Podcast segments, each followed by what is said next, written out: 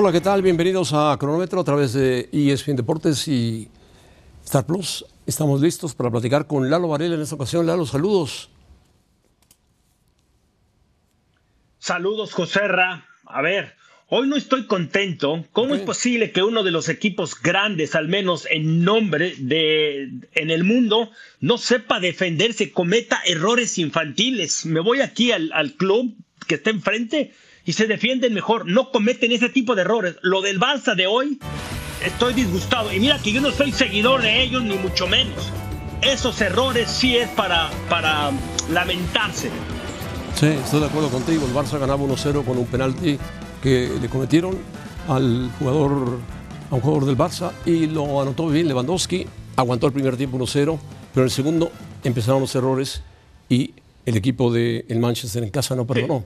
Y miren que el Manchester venía de venía subiendo, viene subiendo, viene subiendo este tercer lugar de la Liga Premier, tratando de alcanzar algo importante, pero no es que haya jugado un mal partido el Barcelona, sino que comete errores puntuales que producen goles. Por ejemplo, el segundo gol que anota eh, este chico que, cuyo nombre se me escapa ahora, eh, Anthony, su primer gol en Europa. Ah, Anthony. Su primer gol en Europa. Lo dejan tirar solo, lo abandonan, tira solo, pues la mete. Así de fácil. Pero bueno, el Barça insiste en salir jugando, tocando, tocando, y los equipos lo presionan, le quitan la pelota, y ahí es cuando el Barça fuerzan al equipo del Barça a cometer errores. Sí, e, es, es inaudito, o sea, y bueno, y el otro punto es, ya, ya tocamos lo de la defensa del Barcelona, que eso para mí es, es muy grave porque fueron errores de, niños. Luego, en el, en el gol de, en, el, en el gol le pega mal, pero bueno, eso ya es otra cosa porque intentó anotarlo. Pero lo que quiero ir, Manchester United, sobre todo por la derecha, ¿cuántas llegadas tuvieron? O sea, eh, eh, fue, fue increíble. Si no son tan personalistas adentro del área, pudieron haber conseguido al menos otro par de goles los del Manchester United, pero por no levantar la cabeza y observar diagonal atrás, hubiera sido peor para el Barcelona. En fin, eh, eh, eh, insisto, yo no soy seguidor ni mucho menos, pero sí molesta que un equipo grande en un torneo que supuestamente es importante tengan tantas desatenciones. Sí, aunque yo me, remito a las declaraciones de Xavi que para ellos es mucho más importante ganar la Liga de España que la Europa League. Y está, estamos de acuerdo con Xavi. La Liga de España representa más que la Europa League, que es un torneo de segunda división en Europa, porque son los que quedan eliminados de Champions, más los que van a la Europa League. Pero bueno, el Barça... Díselo a David, que no me, no me lo creía. Bueno, David, David Faiteson, por Dios. Él no cree nada. Le queda la Copa del Rey, que la va a jugar contra el Real Madrid justamente en eliminatoria. Le queda un partido de liga contra el Real Madrid, o sea, le queda un calendario difícil también al Barça, igual que al Madrid. Pero a diferencia del Madrid, va al campo de Anfield, que es tan difícil como el de Old Trafford, o más, y le mete cinco a Liverpool. Es un equipo ganador, así pasa. El Barça le cuesta trabajo ganar en Europa. Desde que estaba Messi, ¿eh? ganaban en el Camp Nou, después perdían fuera por goles. Sí, Lalo. Sí, mira que no aprovechó a un, a un, a un Manchester United que en los siguientes 11 días tiene, está en cuatro competencias bien importantes, bien complicado y aún así no pudo aprovechar eso. Para mí fue una lástima, más allá de que el, torneo sea de segunda calidad o lo que sea, es el Barcelona, tenía que estar en, eventos grandes, tiene que estar adelante y seguimos. Perfecto, vamos a hacer conexión con Moisés Llorens, Llorens hasta Barcelona. Moisés, ¿cómo estás? Saludos. Muy bien, muy bien, escuchándoos atentamente. Saludos, muy buenas noches desde Barcelona. Y sí, con la sensación triste de que el Barça se queda fuera de la competición europea por octavo, por octavo año consecutivo sin poder acceder a una final, le queda mucho recorrido, evidentemente, eh, pero con la impresión de que es un equipo que va más, que Xavi está haciendo un buen trabajo.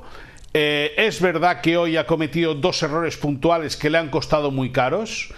Eh, sobre todo el segundo gol después de que el Manchester United rematase hasta tres veces a la portería de Marc-André Ter Stegen. Al final Anthony la ha invocado. Luego el Barça pudo empatar el partido porque tuvo opciones para ello, pero la decepción es importante, lógicamente, porque a nadie le gusta que lo eliminen. Pero el panorama para el Barça yo creo que tanto en España como en Europa empieza a pintar ya de una manera completamente diferente. Bueno, en España tiene que aguantar los embates del Real Madrid, ¿no? ¿Ustedes?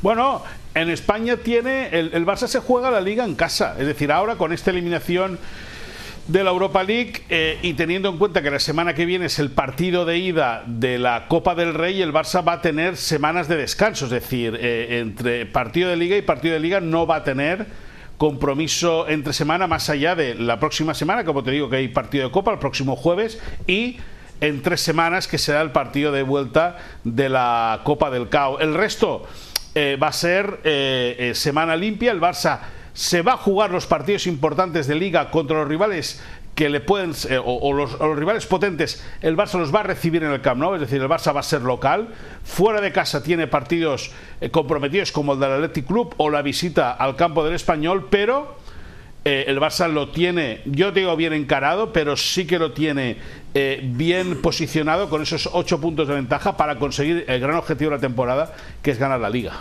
Sí, ganar la liga, aunque se va a encontrar con Estoy de acuerdo en marzo con, el Real Madrid, ¿no? Sí, el 19 de marzo a las 9 de la noche en el Camp Nou, domingo 19 de marzo. Eh, bueno, puede ser un partido eh, decisivo para el campeonato. Es decir, si, si llegan con estos 8 puntos de ventaja que tienen ahora sobre el Real Madrid y el Barça gana, se iría a 11 si lo empatan se irían a 8 y si ganase el Madrid sí que se calentaría todo, puesto que los blancos se pondrían a 5 puntos. Sí, los blancos vienen. Oye, ganar la liga salva Xavi, ¿no? ¿Quién? Dime, Lalo. Ganando la liga, Xavi, o sea, las cosas van de aquí hacia adelante, van mejor, ¿no? Salva la temporada para Xavi. Pero, pero sin ninguna duda es el objetivo prioritario, es decir, ganar la liga es objetivo desde el día 1 de la pretemporada eh, el pasado verano. Desde que el equipo voló a Miami, el Barça tiene como ese objetivo ganar la liga. ¿Por qué? Pues porque es el resultado de la regularidad, ¿no? 38 jornadas para demostrar si es regular o no. Europa, Europa es de jugar bien, lógicamente, pero es más también un son torneos que, eh, de golpes de suerte, ¿no? Y torneos cortos en los cuales equipos como el Madrid pues, se manejan muy bien. Pero Xavi y Laporta siempre han marcado, siempre se han fijado en que la liga sea el objetivo porque marcará la regularidad del Barça la temporada. Ahora, eh, ¿cómo dimensionar eh, el caso del arbitraje, el caso de Negreira, internamente en el vestidor, externamente, el entorno. ¿Qué pasa? ¿Cómo está todo? Bueno, eh, eh, en el vestuario la cosa está completamente anulada, en ese sentido no hay ningún tipo de influencia y José Ramón deja que te diga que el único investigado a día de hoy sigue siendo Enrique Negreira, el árbitro. Y cada vez tiene esto más pinta más pinta después de haber escuchado al presidente del Comité Técnico de Árbitros, de haber escuchado a árbitros del pasado y árbitros del presente que nunca fueron influenciados ni demandados por Enrique Negreira para nada, nunca les pidió nada, todo enfoca, y lo pondré en condicional, todo enfocaría a que es una trama de corrupción de dinero, que han utilizado salida de dinero del Barça y las empresas de Enrique Negreira para desviar dinero, blanquear dinero, eso veremos en qué acaba toda la investigación. ¿Que el nombre del Barça queda manchado? Por supuesto. ¿Que es un, ridículo y que es entrometer el nombre de un histórico club a nivel mundial como el Barça? También. ¿Que se tendrán que tomar medidas? Esperemos que los socios respondan a, a lo que se va a pedir en la calle. Ahora, decir que el Barça ha hecho trampa con los árbitros, eso se tiene que demostrar. Yo pongo la mano en el fuego que no. Bueno, y ya dijimos al Barça, ¿qué te parece eh, se va un histórico? Bueno, que Tebas es antibarcelonista, indudablemente. El presidente de la liga, para ahorcarlo, para ahorcarlo, porque qué barbaridad. Como no le firmaron los derechos de televisión ni el Madrid ni el Barça, pues está cerrando filas con la UEFA. Pero se va Sergio Ramos, 180 partidos, Sergio Ramos, ¿eh? en la selección nacional de España, Luis de la Fuente, Pero yo creo que ya le dijo que no. pero sí, que le dijo que no, que, no iba a contar con él, estuviese como estuviese, pero yo creo que Sergio Ramos hace tiempo que sabe que no, que no iba a, entrar más en una convocatoria. Si está Luis Enrique, por supuesto que no. Pero él sabe, Sergio Ramos hoy ha emitido un comunicado duro en el cual dice que a él le hubiese gustado poder elegir y decidir cuándo irse, que no se lo dijeran por teléfono, yo eso lo puedo entender porque es una leyenda del fútbol español, pero Sergio Ramos sabe que el fútbol es para la gente joven, que él puede aportar veteranía en el Paris Saint Germain pero que es un jugador que su ciclo la selección española hace tiempo que se acabó. Fue campeón del mundo en 2010, fue campeón de Europa en 2008 y en 2012. Por lo tanto, Sergio Ramos es una leyenda del fútbol español, es una leyenda del Sevilla, del Madrid, de la selección española, pero a todo el mundo le llega su momento y Sergio Ramos por mucho comunicado que haya hecho, yo estoy convencido que sabía que su etapa en la selección estaba finiquitada. Sí, es más. Eh, no, hay duda en eso, Moy. Venga, Lalo. O sea, nada más eh, para, para cerrar y no hay mucho tiempo. Por ahí, ahí dice que si está en el top 10 histórico de, de, la Furia, y no sé si está en el top 3, pero ¿qué tan alto puede estar en esa lista histórica de la selección? Muy arriba. Hombre, yo creo que muy, muy alto, sobre todo, sobre todo, sí, muy arriba, y más que nada también en la selección en color o en HD, ¿no? Porque es un jugador que ha sido determinante. Eh, no, no, no. Eh, ha sido capitán del equipo nacional, ha conseguido goles eh, importantes. Eh, es un jugador que lógicamente va a ser. Sí, claro. Top 5, sí, tranquilamente. Top, tranquilamente, top 5. Muy bien, muy bien, Moisés. está difícil, pero top sí, eso es un gran, eso no hay duda. Dejémoslo en el top 5. Perfecto, Moisés. Gracias. Súper. Lalo, a vosotros, Gracias, de el Tuca Ferretti.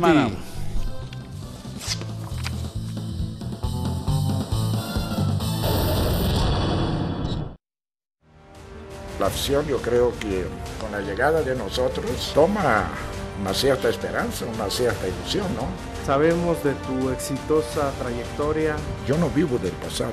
Acá tenemos, tenemos garantía, con una gran trayectoria, con muchos títulos. No he ganado nada y quiero ganar con la institución que hoy represento, que es Cruz Azul. No nos sintamos que somos la mamá de Tarzán. Cuanto más grande la institución, más grande es la eh, exigencia. Aquí la pieza importante son los jugadores. Material humano lo hay. Imagínense si llegamos a calificar entre los cuatro primeros. Es un sueño, pero los sueños muchas veces se pueden hacer realidad. Tenemos un Dream Team en la dirección técnica y confiamos en que los jugadores van a responder como ya lo hicieron en estos últimos dos partidos. Caray, Cruz Azul. Eh, ¿Qué, podemos saber de Cruz Azul más que esta pregunta? Que es la obvia. En los últimos, ¿qué? 6, 7 torneos ha sido lo mismo. Ilusiona, vienen de vencer al Atlas. Hoy presentaron a Ricardo Ferretti y al Conejo Pérez para estar en la dirección técnica. Llega tarde ya el Tuca, pero llega finalmente a Cruz Azul. La pregunta, Joserra, ¿ilusiona la llegada de Ferretti? Bueno, si no ilusiona totalmente, sí llega un técnico con mucha experiencia, con muchos títulos, con muchos años recorridos en el fútbol mexicano, ganador por excelencia, tuvo, fue campeón con Pumas, campeón con Chivas, campeón con Tigres, o sea, es un técnico que aún siendo un hombre mayor, 69 años está cumpliendo el Tuca, tiene muchas ganas de seguir dirigiendo y él convenció al equipo de Cruz Azul de que lo contratara. Está bien, lleva bien armado con Memo Vázquez, que conoce muy bien a Cruz Azul, lo dirigió en aquel famoso partido del agua cuando le metieron un autogol y perdió, y llega con Joaquín Moreno, que ganó seis puntos en dos partidos. ¿Te ilusiona o no te ilusiona? Tú que eres celeste, cementero.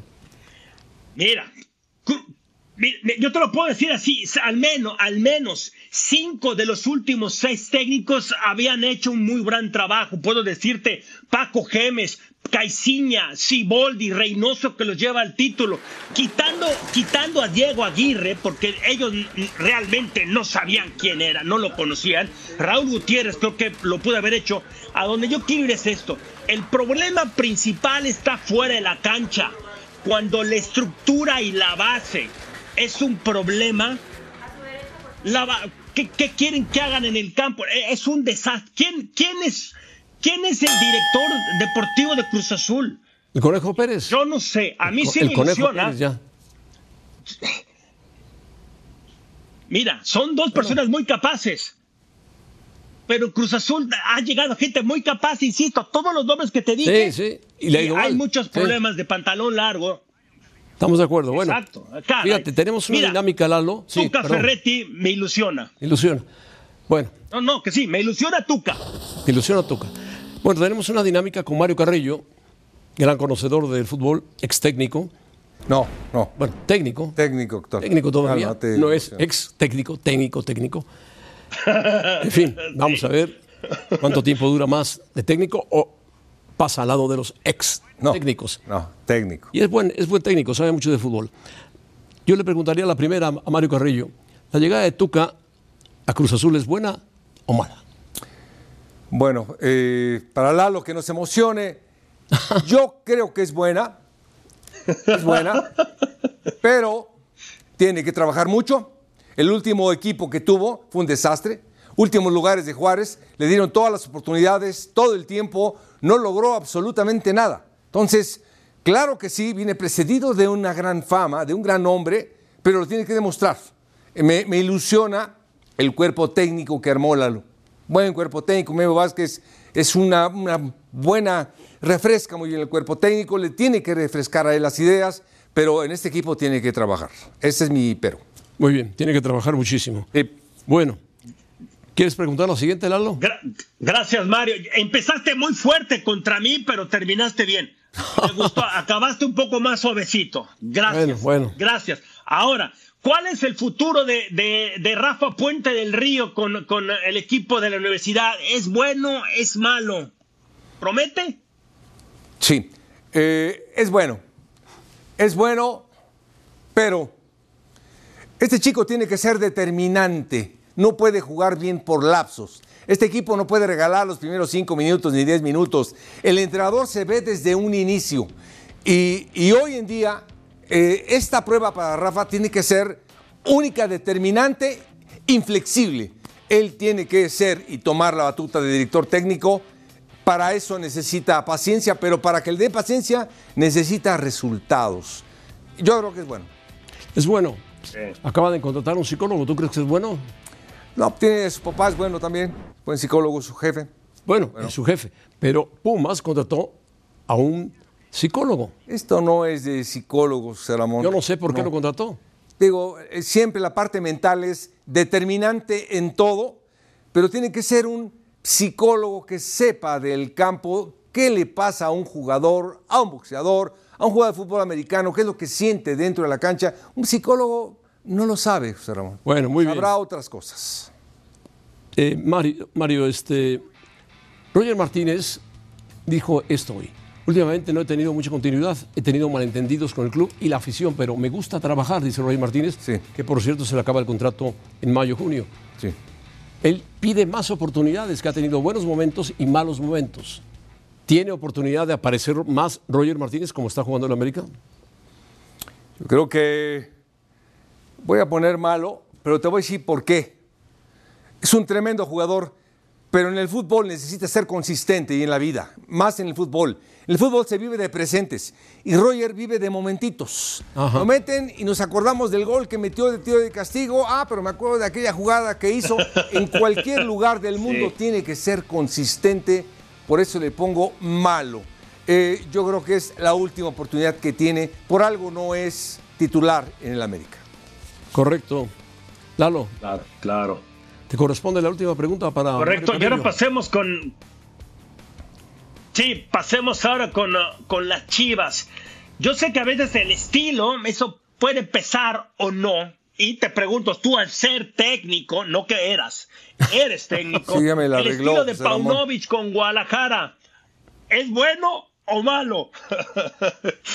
El estilo es bueno, por ahora. Es un sistema que como no tiene los jugadores titulares, eh, ahora está utilizando a Cisneros Ríos Cisneros, dos Cisneros, el mismo apellido, para correr, para luchar. Le ha servido, ha sido útil.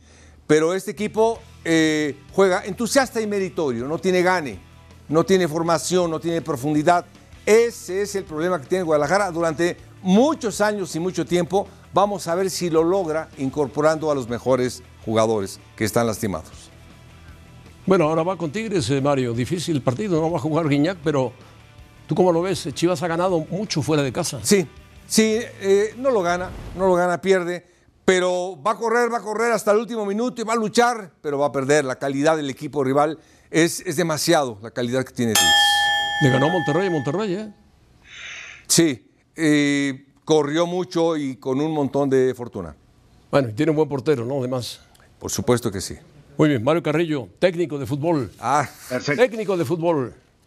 Está esperando su oportunidad. la, la- Perfecto. compuso. Gracias, No Mario. Y vamos Carrillo. con la hora cero de José La hora cero, perfecto. Serra. Tu hora Bueno, cero, ¿a quién se la dedicas? Se la dedico a John de Luisa, al desastre de la federación. Cuando vino aquí John de Luisa y presentó su plan con Miquel Arriola, la primera pregunta que yo le hice que no le gustó y que molestó a muchísimos fue ¿por qué no has renunciado, John de Luisa? ¿Por qué no te has hecho un lado? ¿Por qué no te sales de este desbarajuste que se armó en el fútbol mexicano? Y me dijo, no. Le dije, bueno, no calificó la sub-20, no calificó la femenil, no calificó la otra selección, la grande fracasó terriblemente, el Tata Martino no respondió a la expectativa que tú depositaste en él, fue un fracaso el fútbol mexicano, hazte a un lado, te van, porque si no te van a hacer a un lado. Y me dijo, no, porque hubo una medalla de bronce olímpica, ya sacó sus cosas buenas, pero apartó las malas. John de Luisa no es un mal tipo, es un tipo decente, un tipo, me parece que honesto, trabajador, pero lo fueron desplazando poco a poco. La llegada de pesos pesados, como el caso de Iraragorri, como el caso de Salinas Pliego y de otros más, lo han ido desplazando y seguramente lo enviarán hacia la organización de los partidos de la Copa del Mundo que le corresponden a México en el Mundial de Fútbol. Por ahí irá el camino de John de Luisa. Se va otro presidente más de la federación a ver quién llega, si, quién lo pone, qué grupo lo pone, los que están en el poder o el comité directivo, seguramente, Lalo. Interesante tus palabras. Y mira, yo empiezo. Cuando la estructura está mal, cuando la base está mal, la base del fútbol mexicano, podrán poner a quien quieran de presidente, pero si no lo ayudan, si no se trabaja en conjunto, es muy difícil esto. No es de uno, es de varios. Así es, estamos de acuerdo, Lalo. ¿Vas para Acapulco, Lalo? Sí. Mañana mismo salimos a Acapulco. Te esperamos, los mismo. esperamos por ESPN y Star Plus. Ah, perfecto, maravilloso. Lalo Varela estará el abierto de Acapulco. Te esperan dos boletos, ¿eh? Dos boletos, bueno. Por ahí nos vemos a lo mejor en un momento. Te espera. Carlitos Alcaraz. Quédense a continuación con Ahora o Nunca. Adiós, Lalo. Ahora o Nunca. Gracias.